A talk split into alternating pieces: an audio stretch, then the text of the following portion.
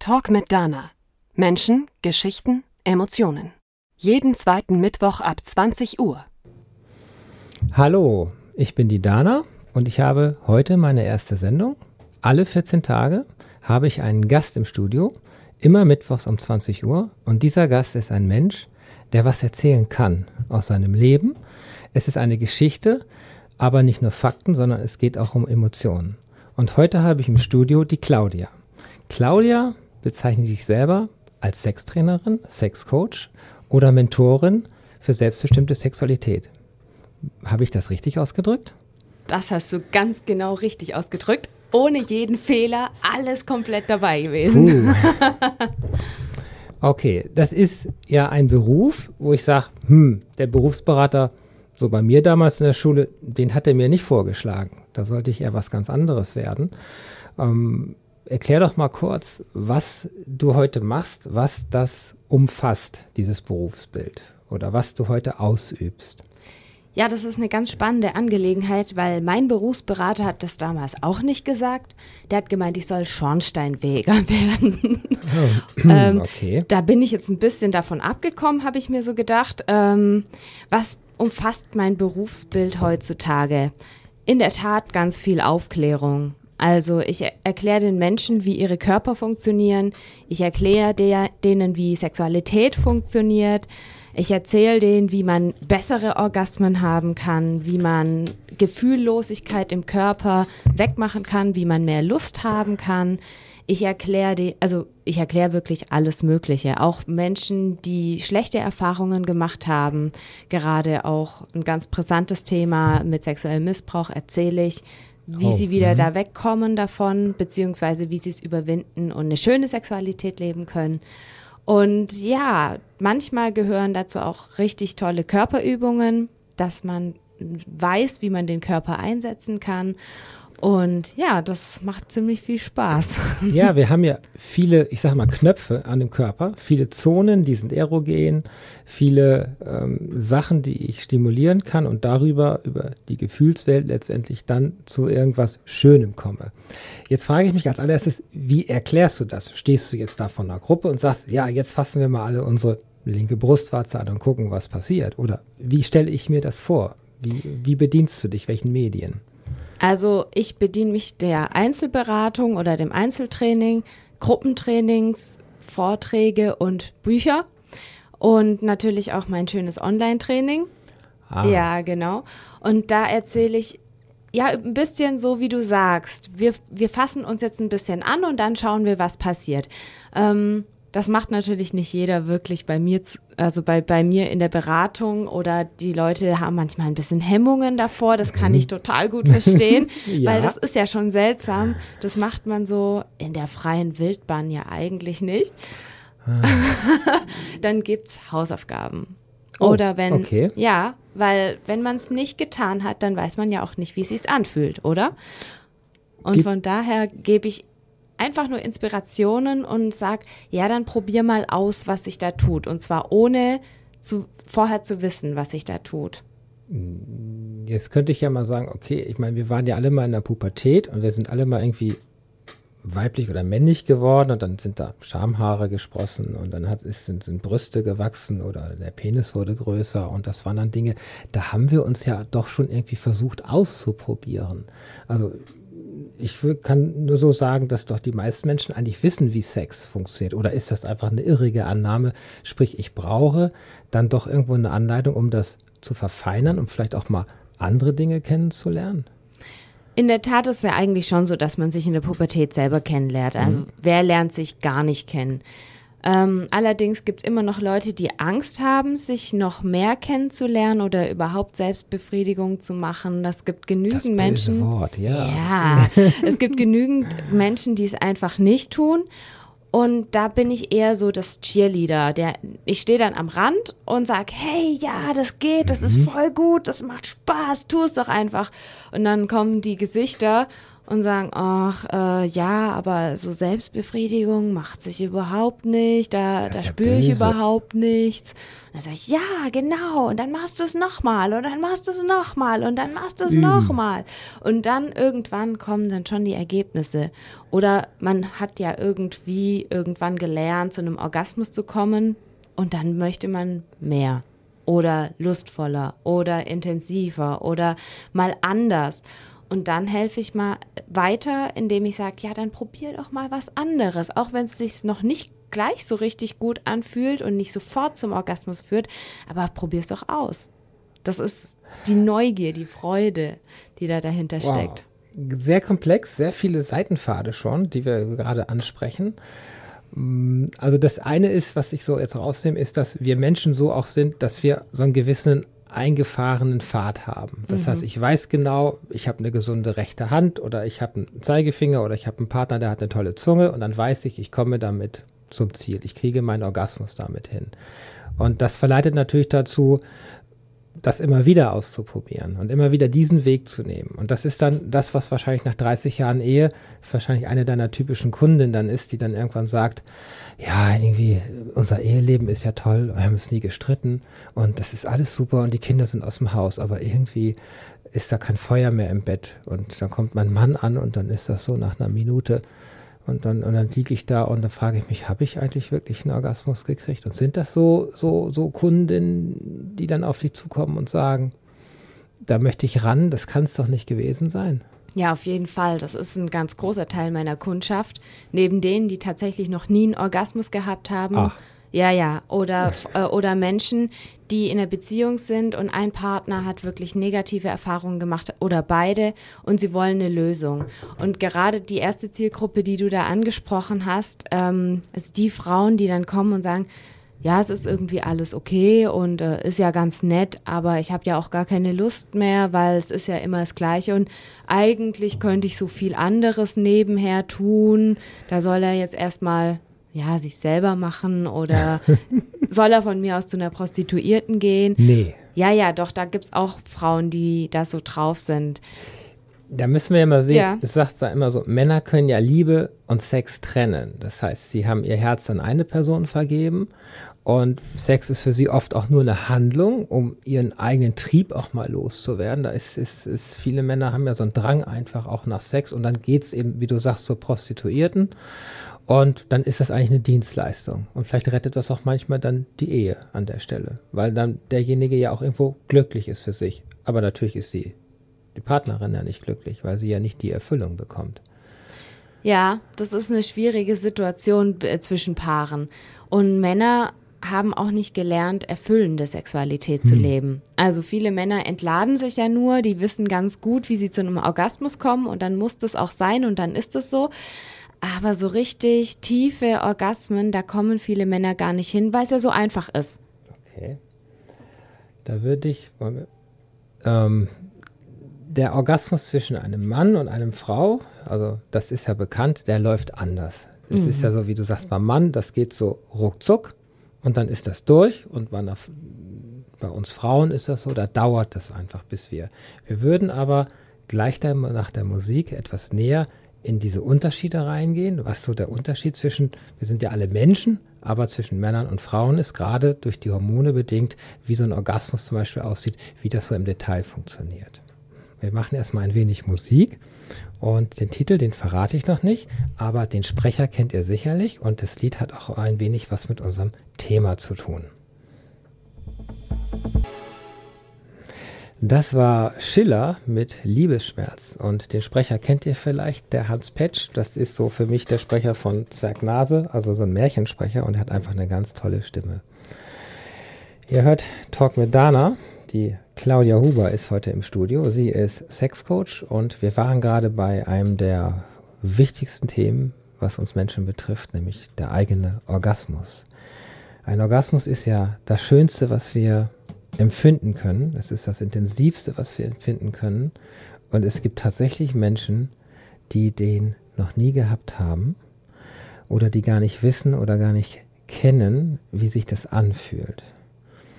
Wie auch, wenn man ihn nie gesehen hat, gefühlt hat oder er war nur für drei Sekunden da, dann ist das Ist es was? War es das? Das wissen wir nicht. Du hast noch viele Menschen kennengelernt. Menschen, die zu dir kommen und sagen, irgendwas stimmt nicht, irgendwas vermisse ich, irgendwas ist nicht in Ordnung, ich habe gehört das, wie auch immer. Und dann fängst du an und trainierst mit diesen Menschen. Wir können ja mal zum Orgasmus kommen, das haben wir eben gesagt, dass wir das mal machen. Zwischen einem Mann und einer Frau ist ja an der Stelle ein großer Unterschied. Und zwar nicht nur vom Genital, das ist erstmal gar nicht so unterschiedlich, wenn man es im Detail betrachtet, sondern vom Zeitablauf und von der Triggerung. Also aus meiner Erinnerung ist es so, dass es bei Männern typisch ist, dass ein Orgasmus sich relativ schnell aufbaut. Ein Mann ist im Prinzip, das ist so genetisch auch vorbedingt, allzeit bereit, heißt es immer. Und angeblich denken Männer alle sieben Sekunden an Sex. Das war mal so eine Umfrage. Und wenn man eine Umfrage macht, dann hat jeder Mann jede Woche ein, zwei, dreimal Sex und er ist ganz toll. Das ist so das Klischee. Und bei uns Frauen ist es aber so, dass wir gar nicht immer bereit sind und auch gar nicht über die visuelle Stimulierung bereit gemacht werden können, so einfach, sondern dass das anders abläuft. Da kannst du uns ein bisschen mehr mal dazu erklären. Und das bedingt, denke ich, auch ein wenig die Problematik, die im Sexleben zwischen Männern und Frauen auch bestehen kann, weil es einfach nicht gleich ist und jeder kann ja erstmal nur von sich ausgehen. Und das ist vielleicht auch ein Fehler. Mhm. Also das von sich ausgehen ist eigentlich der größte Fehler, mhm. den wir machen. Weil Frauen, also ich kenne es aus Erzählungen und ich habe es auch selber beobachtet, Frauen fummeln ihren Männern überall rum und die Männer werden dann ultra ungeduldig und sagen, boah, kannst du nicht endlich mal da richtig zur Sache gehen? Geh doch gleich mal an meinen Schwanz. Und Frauen, die werden dann von ihren Partnern gleich direkt an den Brüsten und wenn nach zwei Sekunden Brust muss sofort genitale Berührung da sein und Frauen denken sich dann, oh nee, ach ja, ach, was habe ich noch zu tun? Naja, es funktioniert. Ach, nimm mal ein bisschen, nimm ein bisschen Kleidgel, dann hm. fluckt's auch. Ach je. Genau. Und mittlerweile haben Männer ja schon ganz viel gelernt, dass es bei Frauen gar nicht so schnell geht, sondern dass es ein bisschen mehr Zeit braucht, dass es ein bisschen mehr Vorspiel braucht. Und häufig glauben Männer, sie müssen erst dieses Vorspiel absolvieren und dann kommt der Spaß. Viele Männer haben das Umdenken noch nicht ganz abgeschlossen, dass das Vorspiel schon wirklich viel Spaß machen kann, auch für den Mann. Weil wenn eine Frau toll bespielt wird, dann wird die auch viel kreativer. Dann freut die sich auch ihren Mann mal anzufassen. Dann freut die sich, ihn auch zu erleben, ihn zu riechen, ihn zu spüren, ihn abzulecken, abzuküssen. Das freut, freut dann die Frau wirklich. Und der Mann kann dann wiederum einsteigen in ein sich gehen lassen und den Orgasmus noch stärker zu empfinden oder auch mal länger als nur zwei Sekunden zu empfinden. Das ist aber so eine Vision, die ich habe, die ich hm, auch mit meiner okay. Arbeit verfolge, dass da mehr Genuss und mehr Spaß dran ist. Und da meine ich nicht nur Slow Sex damit, sondern man kann auch leidenschaftlichen Sex haben, der schnell geht, ähm, ohne dass man viel Shishi außenrum haben kann, äh, weil jeder Sex eigentlich gleich gut ist. Wenn alle zufrieden sind damit. Das ist das ganz Wichtige.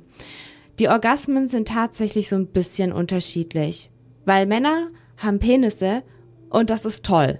Ja, und, schön. Ja. und da hat man was in der Hand. Genau. So, ne? Das ist sichtbar und es ist auch sichtbar.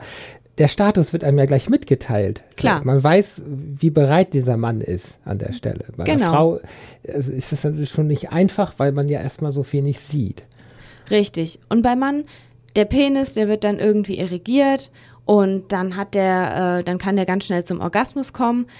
Obwohl auch Männer mit nicht irrigierten Penis zum Orgasmus kommen können ja. und auch ohne Ejakulation zum Orgasmus kommen können. Das sind unterschiedliche Orgasmustypen, die Männer so in unserer Kultur sehr wenig kennen und sehr wenig kennenlernen, weil das immer mit Leistungsdruck verbunden ist und das ist unglaublich schade. Das muss da jetzt unten funktionieren, man ja. muss einen gesunden Arm haben und dann muss da was kommen und dann ist ja, oh, und jetzt zündet man sich eine Zigarette an. So und dann früher. ist man fertig, genau, ja. und dann ist man fertig und erledigt und dann muss man unbedingt schlafen. Ja, und sie ist noch da und es, es wird gerade feucht. Ja, so, und sie oh. denkt sich jetzt, mm, und jetzt, ach na, da mache ich halt lieber nichts, ist halt einfach so. Aber ist es denn, wenn ich diesen konventionellen Sex so nehme, sie liegt unten, er ist oben, was soll sie denn groß erstmal machen? Sie ist ja ihm erstmal ausgeliefert. Das ist ja so diese 0815-Nummer. Die, die ist ja ganz oft gibt. Die kann ja auch mal. wunderbar sein. solange die Anatomie der Frau dazu passt. Also es gibt Frauen, die können wunderbar in der Missionarstellung zum Orgasmus kommen. Sie müssen nur anfangen zu wissen, wie. Heißt sich bewegen, weil man kann sich wunderbar unten bewegen. Da kann man natürlich nicht wie ein Brett da liegen ja, Beckenboden oder überhaupt das Becken zu bewegen, dann darf man sich halt nur nicht wie ein Brett hinlegen und denken, ui, jetzt funktioniert's, sondern dann muss man eben mal die Beine aufstellen oder den Partner umkrallen mit den Beinen, dann hat man viel mehr Spielraum im Becken und dann kann man viel besser steuern, was der Mann auch gerade machen kann mit seinem Penis. Und mhm. da bekommen dann Frauen auch wieder ein bisschen Lust, selbst mitzubestimmen und können feststellen, wow, wenn ich den Beckenboden anspanne und wieder entspanne und wenn ich mein Becken vor und zurück oder kreisen lasse, Mann, dann kann ich ja sogar wirklich was mitbestimmen, wie ich das empfinde, was ich empfinde. Dann kann ich ihm auch sagen, boah, bleib genau an der Stelle. Und dann müssen Männer genau das tun. Und nichts anderes oder schneller oder langsamer, sondern genau das. Und das ist vielleicht auch dann die Herausforderung für die Männer, dass die Männer auch mal zurückstecken und an der Stelle der Frau die Initiative überlassen und sagen, okay, ich mach mal nichts, du machst mal, weil in der Regel ist ja der Mann der aktive Part. Der braucht das Vorspiel nicht. Der, der äh, dringt in jemand ein. Also er ist ja derjenige, der Eroberer in dem Sinne, wenn ich das so bildlich mal sehe. Und sie ist, weil sie auch von der Position normalerweise nicht da ist, so, sie, so wie du es beschrieben hast, ihm ja ein bisschen ausgeliefert. Und wenn dann die Frau auf einmal stark wird und ihn diese Freiräume nimmt, die er ja hat, das ist sicherlich für Männer auch nicht einfach. Aber das Schöne ist zumindest, wenn sie eine gute Beckenbodenmuskulatur hat, dass sie ja auch merkt, dass sie eine, Re eine Rückreaktion bekommt an der Stelle. Und wenn das, so wie du sagst, so schön harmoniert miteinander und dieses sich einspielen, und ich denke, das ist das Schwierige, das Lernen, dass beide überhaupt erstmal begreifen, was sie machen können. Und ähm, dass ein weiblicher Orgasmus sicherlich nicht nur, jetzt muss man gucken, Vulva und Vagina, das wissen wir richtig bezeichnen, aber dass im Prinzip ja die Klitoris in der, im ersten Moment ja wir können aber ein bisschen über die Klitoris sprechen. Die ist doch das Organ, was die größte Empfindlichkeit ausmacht und nicht das Eindringen. Da sind, das, das, sind viele Frauen total unterschiedlich. Ich ja. denke, die Klitoris ist ein ganz wichtiger Faktor.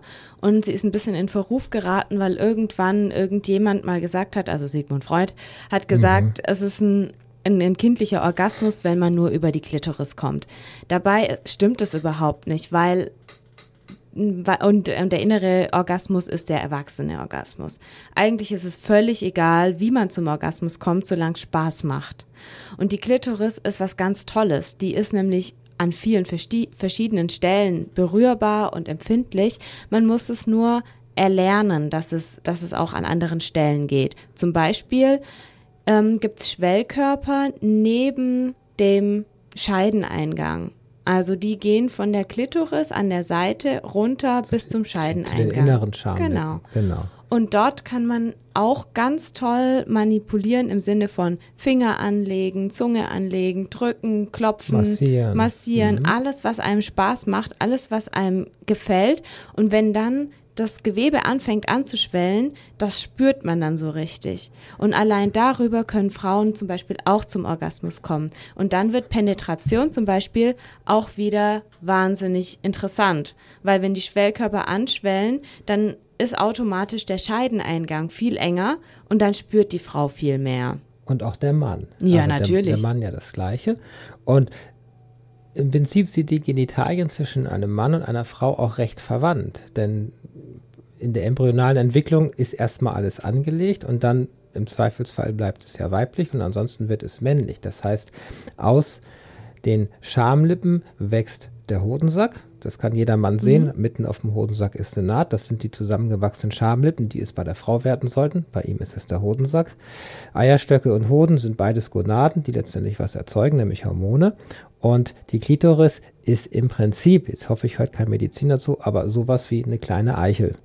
Also insofern ist dieses Nervenmaterial sehr arg verwandt. Das heißt, diese Empfindung, die ich auf der Eichel habe, die habe ich im Prinzip auch auf der Klitoris. Schwellkörper hat der Mann am Penis, die sind in schwächerer Form eben bei der Frau ja auch vorhanden, so wie du es gerade geschildert hast. Genau. Insofern sind beide Mann und Frau an der Stelle oder eben sind beide nervlich ähnlich erregbar. Und wenn sie das vielleicht zusammen üben, dann können sie auch zusammen Stellen finden, die sie vorher nicht kannten. Genau, und da, da gibt es viel Anatomisches, was man da noch erzählen könnte, auch wie, der, wie das alles ähm, von den Gehirnnerven äh, eingesteuert wird, weshalb man dann auch im Nach also nachts ohne Hand anzulegen einen Orgasmus kriegen kann genau, und so weiter. In der Kindheit, ganz typisch. Genau, oder auch im Erwachsenenalter, wenn man träumt. Also da muss man, also kann man echt ganz lange darüber reden. Aber was das Unfaire ist für Frauen oder was Frauen sich häufig nehmen lassen, ist, dass sie sich einfach nicht selbst anfassen. Mm. Und Männer, wie gesagt, der Penis ist toll. Männer haben halt das, das, das, den Vorteil, dass sie ihren Penis die ganze Zeit in der Hand haben. Ja, wenn sie Pipi machen, den sowieso genau. anfassen. So. Und Frauen eben nicht, weil keiner fasst sich irgendwie innerlich an. Und aus dem Grund haben wir das Problem, dass es, mm. ja, dass wir es einfach nicht so schnell lernen. Und der Körper lernt durch Wiederholung. Und wenn wir alle zwei Wochen mal Sex haben, ist das zu wenig Wiederholung, um das körperlich schnell zu lernen. Oh, okay. Ja, der Durchschnittsdeutsche hat laut Umfrage ja wesentlich mehr Sex. Aber in der Realität, denke ich, sieht es anders aus. Wer weiß. Genau. Wir machen eine kurze Musik.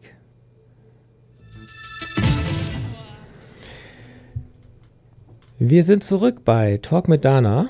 Heute im Studio ist Claudia und Claudia hat uns eben schon viel über medizinische, körperliche, wie das so ganz nüchtern betrachtet da unten so funktioniert.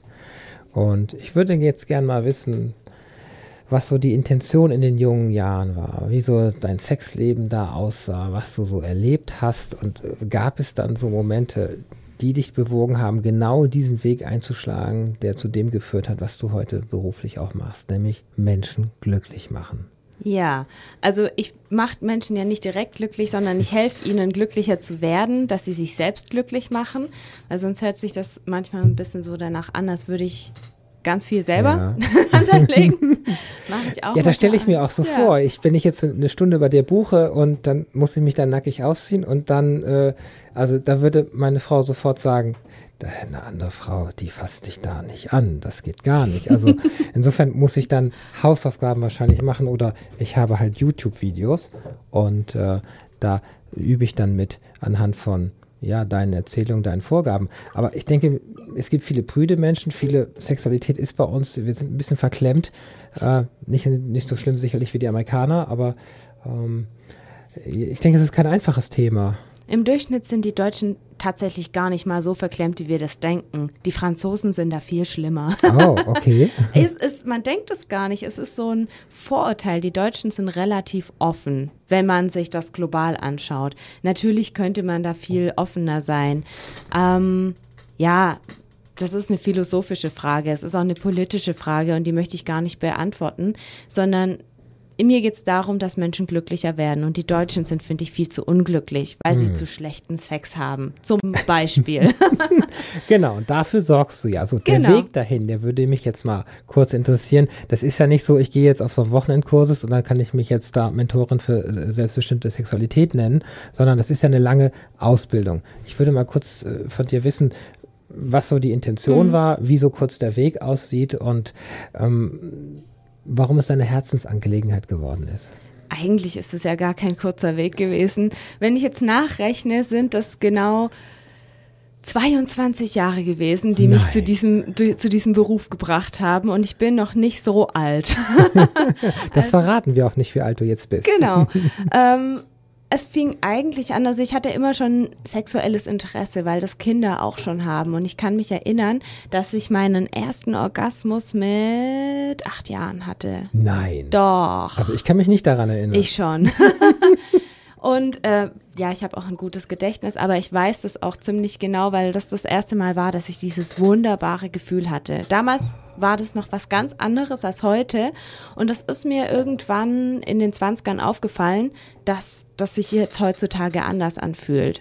Also mittlerweile mhm. weiß ich auch, warum das so ist, aber ich weiß, dass es sich mal anders angefühlt hat und weiß auch, dass sich Orgasmen und das Gefühl davon verändern kann. Dein Körper hat sich ja zwischen 28 genau. auch verändert. Das Bisschen. ist ja alles viel größer und intensiver geworden, viel mehr Sachen gewachsen noch. Genau. Klar.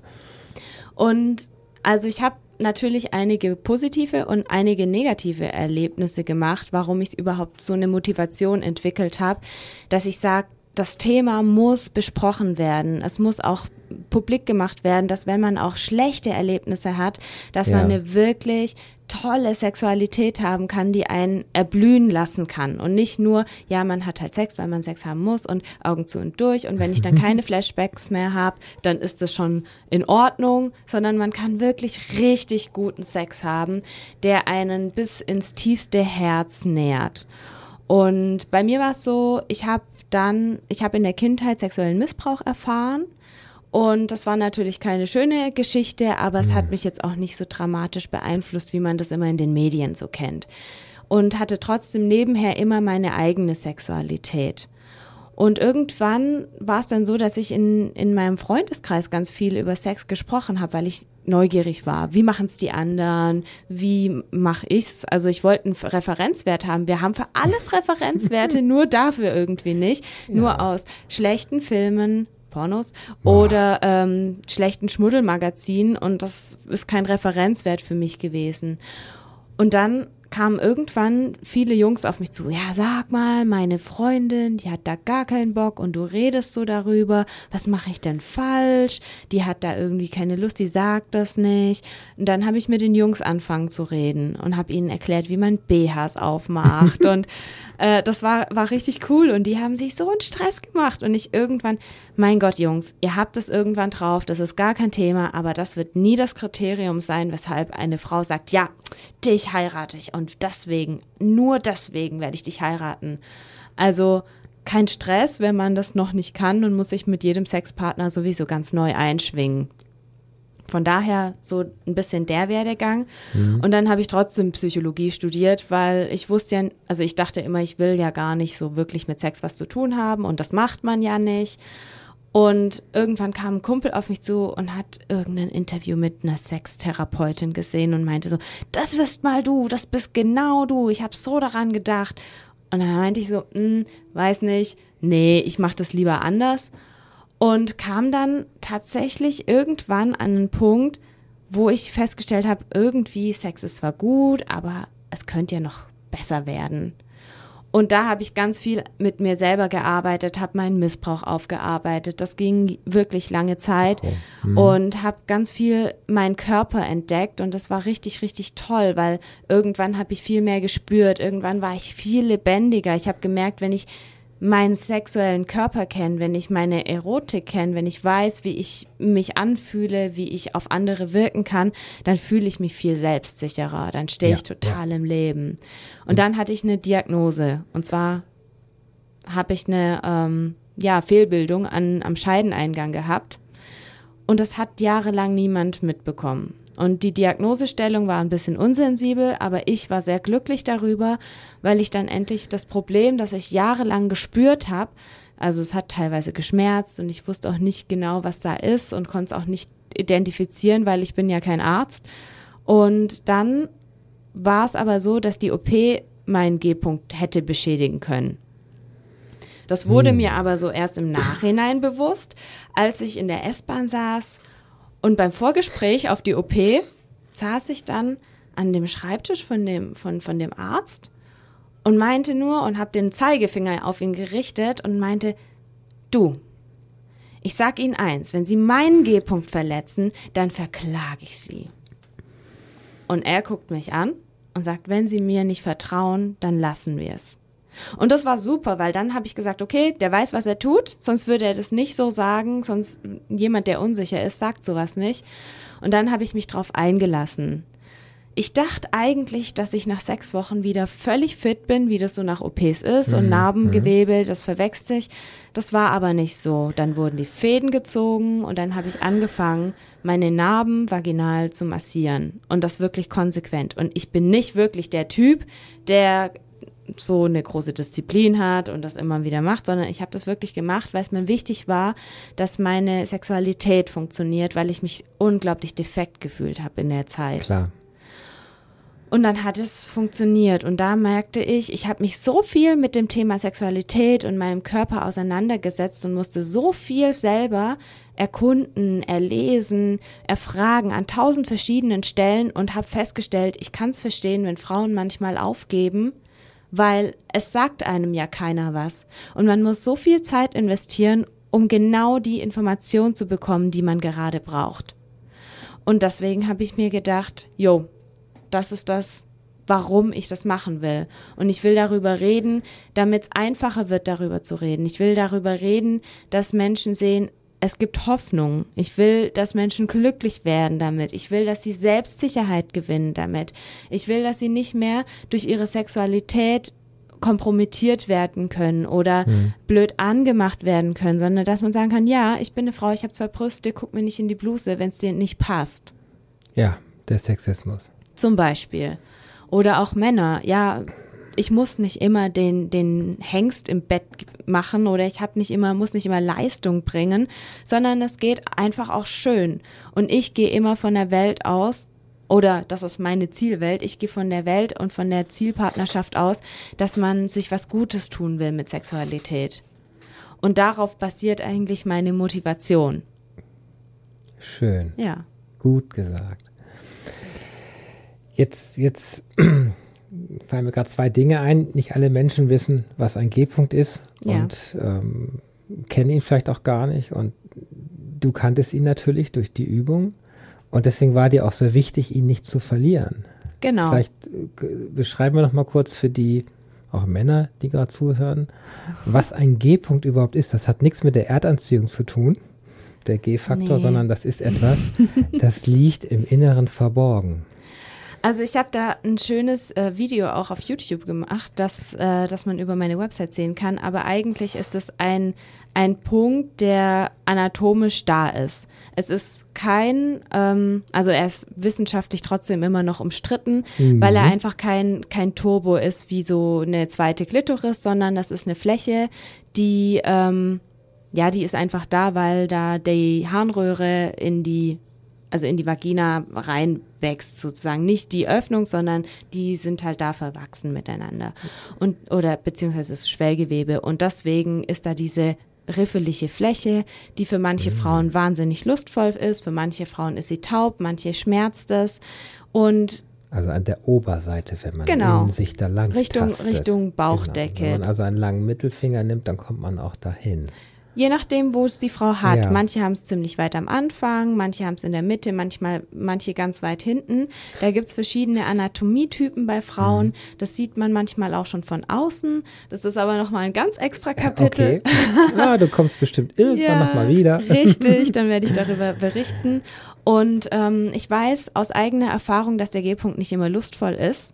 Oh. Aber dass der G-Punkt durchaus lustvoll werden kann, wenn man ihn liebevoll berührt, wenn man achtsam ist, wenn man dabei ist, wenn man nicht immer nur Sex davon will, sondern wenn man, ja, nett zu ihm ist. Aha, okay. Genau. Aber das ist ja nur einer der vielen Punkte. Wir hatten ja schon Brustwarzen angesprochen. Genau. Wir hatten, wir waren bei Schamlippen, die man massieren kann. Man kann die Vagina von innen massieren. Man kann mit seiner Zunge die Klitoris bearbeiten. Man kann dran saugen all die ganzen Dinge und umgekehrt auch am Penis. Das sind viele, viele schöne Momente, die man dadurch erzeugen kann. Wir gucken mal und bei euch leuchten gleich mal so ein bisschen Seitenfelder Richtung, was ist SM, BDSM, diese Abkürzung, das klären wir gleich.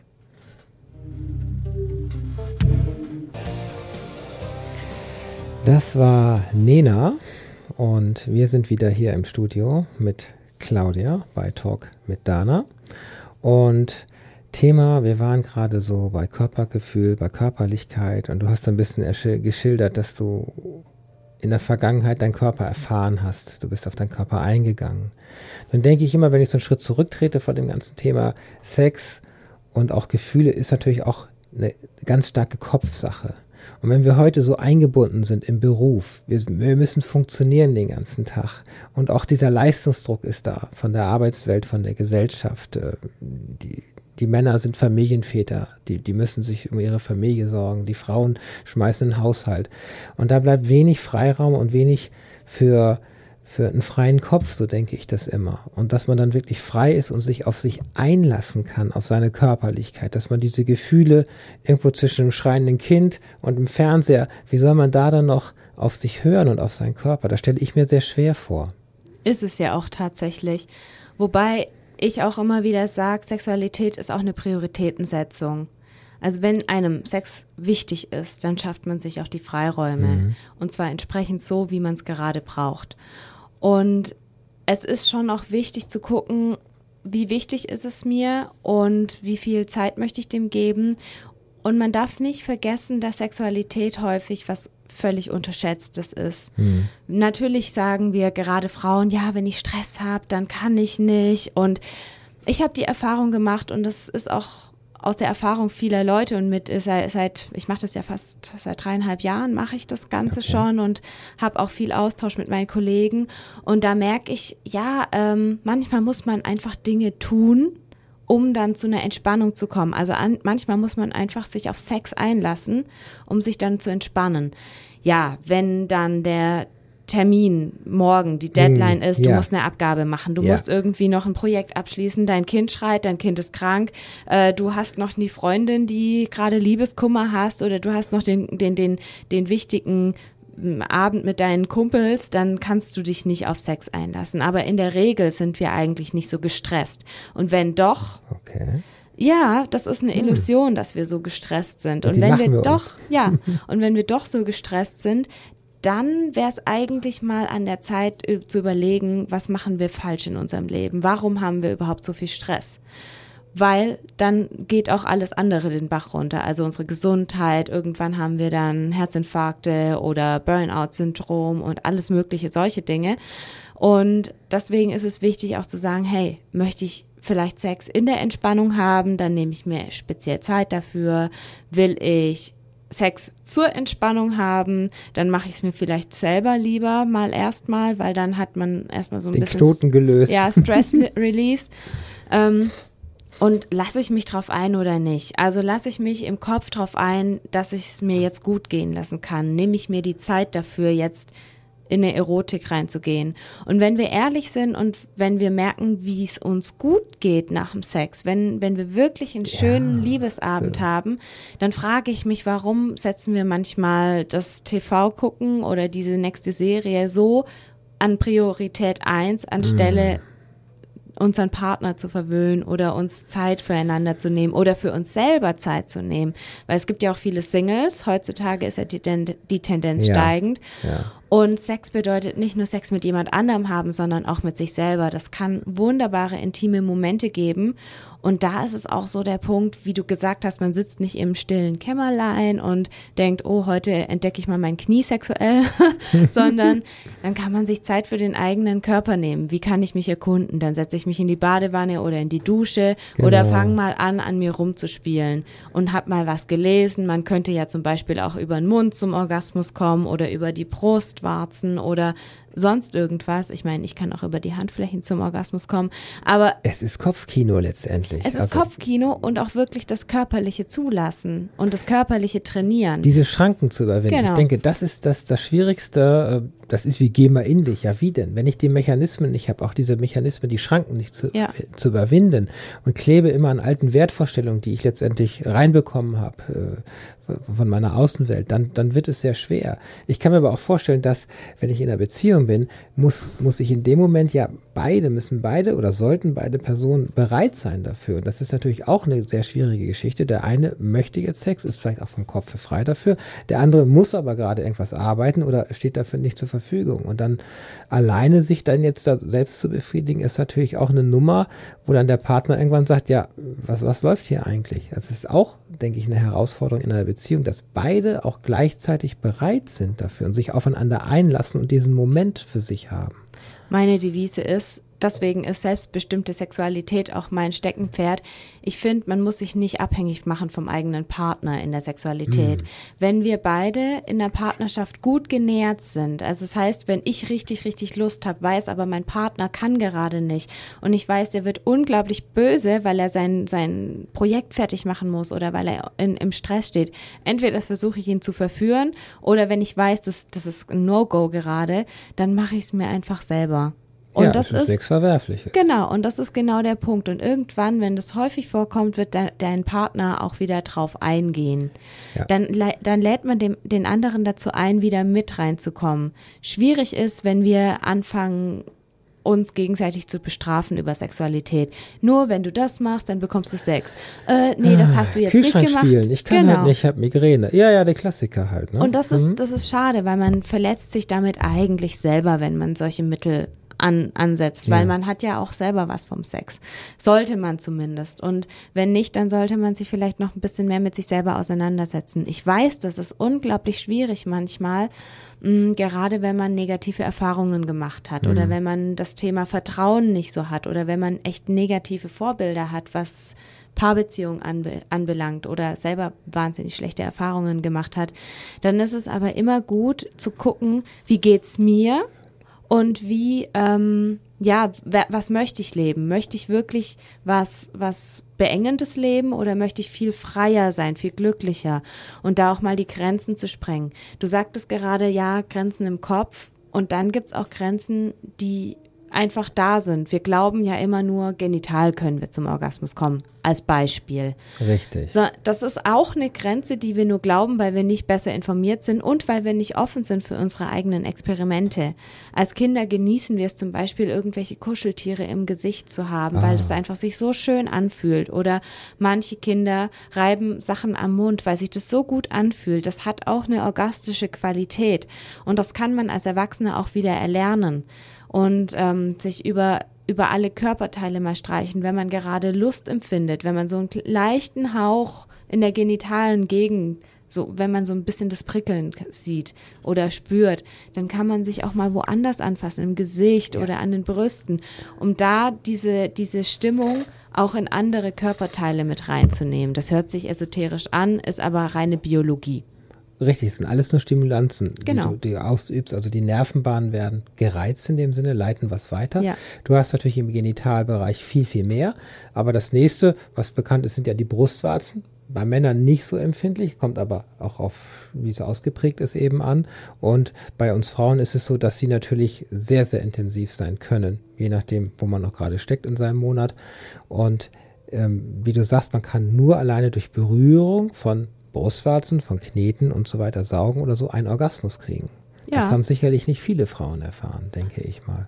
Ja, und weil sie es noch nicht geübt haben. Das ist tatsächlich körperliches Training und auch ein bisschen Ausdauer, weil der Körper lernt durch 20.000 Mal Wiederholungen. Das heißt nicht, dass wir 20.000 mm. Mal das machen müssen, sondern während einem Mal leckt man zum Beispiel 20 ja, 2000 Mal oder 200 Mal über die Brustwarze, das sind ja schon 200 Mal. Dann haben wir nur noch, äh, keine oh, Ahnung wie viel, ich habe jetzt gerade nicht das Aber eben diese eingefahrenen ja. Wege verlassen, Seitenpfade ausprobieren, mhm. dabei bleiben ja. und auch mit seinem Partner ihm zu sagen, und, und probier doch mal und ihm was zu zeigen. Ja. Das heißt, äh, schon ein bisschen bestimmend zu sein. Manchmal um, ist ähm. es auch gut, die Brille von so spielenden Kindern oder Teenies ähm, ja, Teenies zu sein, wo man sagt, okay, jetzt probieren wir mal was aus. Und das hilft auch. Ausprobieren ist ja Richtung, wir können mal ganz kurz, wir haben ja nicht mehr viel Zeit, uns rennt die Zeit ja leider davon, aber es gibt ja auch Ausprobieren, ich fällt die ganze Fetischecke ein, mir fällt die SM, die Sadomaso-Geschichte ein, wo Männer sich dominant ausleben können. Ähm, wo auch Frauen natürlich das Gleiche, aber letztendlich gibt es was Dominantes, was Devotes. Das sind alles auch Spiele, die letztendlich auch dazu führen, dass ich eher auf irgendeine Art und Weise einen Orgasmus bekomme an der Stelle. Das klingt total interessant und ich würde am liebsten eine zweite Stunde machen, aber die Sendezeit nähert sich dem Ende. Wir sehen uns auf jeden Fall nochmal wieder, beziehungsweise ihr hört die Claudia nochmal. Die Claudia Huber recherchiert gerade für ein Buch und sie wird nächsten Monat einen Vortrag hier auf dem Barcamp in Stuttgart halten. Das Barcamp, wer es nicht weiß, ist eine Unkonferenz, die findet am 16. und 17. September statt im Hospitalhof. Dort gibt es stündlich Vorträge. Ich selber mache auch einen Vortrag und Claudia wird, der Titel ist gerade noch in Arbeit, aber auf jeden Fall aus diesem Themenbereich euch dort was Interessantes vorstellen. Du schreibst an einem Buch. Was möchtest du mit diesem Buch erreichen? Mit diesem Buch will ich erreichen, dass Frauen, die negative Erfahrungen gemacht haben in der Sexualität, ganz konkret auch sexuelle Übergriffe und ich meine nicht nur Vergewaltigung, sondern auch alles, was Grenzverletzung im sexuellen Bereich betrifft, dass die eine Hoffnung bekommen, dass es wieder geht, richtig, richtig tolle Sexualität oh. zu ah. leben. Und dazu habe ich jetzt ganz viele Frauen interviewt. Wow. Und morgen ist das letzte Interview Und daraus werde ich dann das Buch schreiben, werde wahrscheinlich auch einiges aus meiner Vita mit reinbringen, weil es äh, ein Thema ist, das mich selber berührt und wo ich viel mit anfangen kann, wo ich selber sehr viel drüber erzählen kann. Und ähm, ja, ich denke, das soll einfach den Mutmacher sein für die Frauen, die glauben, Sex ist nur so ein bisschen und da muss man abspalten. Ähm, das glaube ich nicht. Genau. Das hilft und es ist toll und es ist klasse und es gibt nicht so viele von diesen bösen Leuten, es gibt so viele von den Guten. Wann planst du das Buch fertig zu haben? Wann kommt es raus? Ja, das ist eine gute Frage. Ich versuche es genau. dieses Jahr fertig zu schreiben. Dann bist du nächstes Jahr im Frühjahr wieder hier bei Talk mit Dana. Dana ist alle 14 Tage mittwochs um 20 Uhr hier zu hören. Im nächsten halben Jahr habe ich eine Menge interessante Gäste euch zu bieten. In zwei Wochen habe ich die Iris Weinmann und sie hat die Erfahrung gemacht, nicht wieder in den Job zu kommen nach einer Mutterpause und ist dann in die Selbstständigkeit gegangen und was da alles schieflaufen kann, das erzählt sie uns. Ja, wir sind am Ende der Sendung fast. Was hast du noch so für unsere Zuhörerinnen und Zuhörer so als drei so Tipps für ein besseres Sexualleben? Was können wir jetzt gleich machen? So ganz kurz in zehn Sekunden. Was könnt ihr jetzt machen? Wenn ihr heute Abend Langeweile habt, dann fangt doch einfach mal an, was anderes zu tun als normal. Nimmt einen anderen Ort, befriedigt euch mal nicht im Bett, sondern vielleicht auf dem Sofa oder vielleicht mhm. auf dem Boden oder wo ihr es sonst noch möchtet. Ähm, nehmt doch einfach, wenn ihr das wie üblich macht, die Hand woanders hin, noch zusätzlich und schaut mal, was das mit euch macht. Und wenn es nichts macht, dann versucht es nochmal. Okay. Ja. Das ist für den Anfang vielleicht etwas. So, ich bedanke mich, dass ihr zugehört habt und zum Schluss kommt noch einmal Schiller mit Die Liebe.